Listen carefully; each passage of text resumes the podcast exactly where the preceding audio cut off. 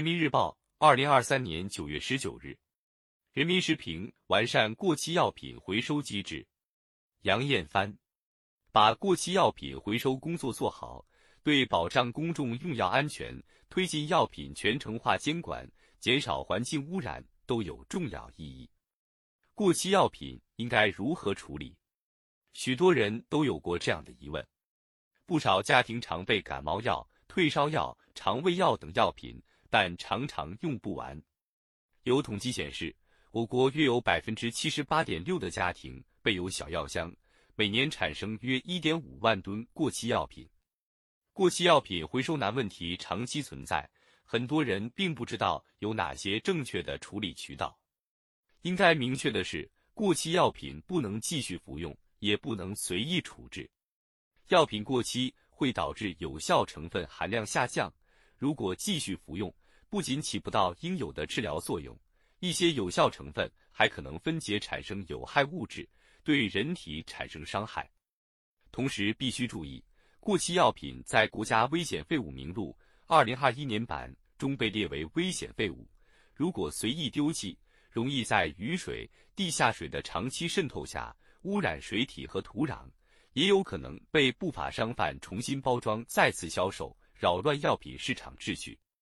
近年来，一些地方政府、医药企业和零售药店等设立过期药品集中投放点，定期定点收集家庭过期药品，为群众提供了处理途径。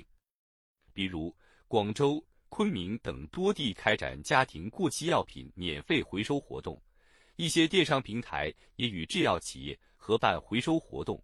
但这些尝试。往往以公益活动的形式出现，尚缺乏统一长效的机制。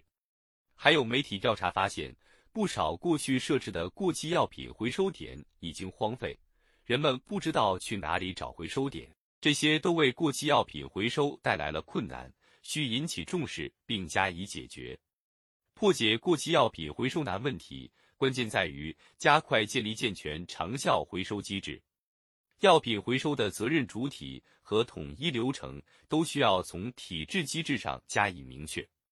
从实践看，不妨依托各个社区村卫生服务站或零售药店，建立固定的过期药品回收点，制定回收、登记、保存、销毁过期药品的统一办法。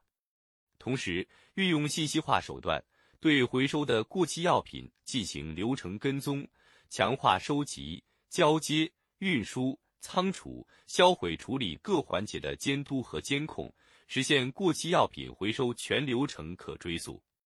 让回收变得方便可行，才能打通过期药品回收的最后一公里。相关部门应制定出台有效的激励措施，推动社区、药企、药店和个人积极参与过期药品回收。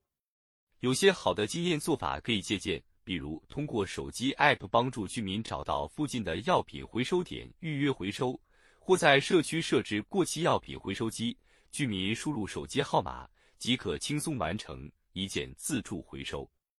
对于无法集中回收的过期药品，还要同垃圾分类协同推进，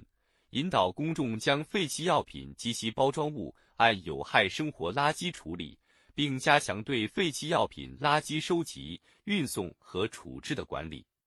从源头上减少过期药品的产生也十分重要。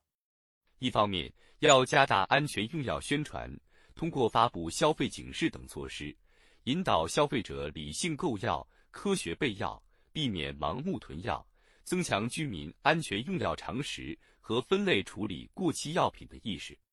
另一方面，应鼓励制药企业。按照疗程推出不同类型的药品规格，并加强临床合理用药监管，激励药学人员在促进合理用药、减少资源浪费等方面发挥积极作用。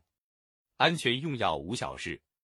把过期药品回收工作做好，对保障公众用药安全、推进药品全程化监管、减少环境污染都有重要意义。期待各方一起努力。为过期药品回收建好平台机制，推动过期药品回收工作走向规范化、常态化。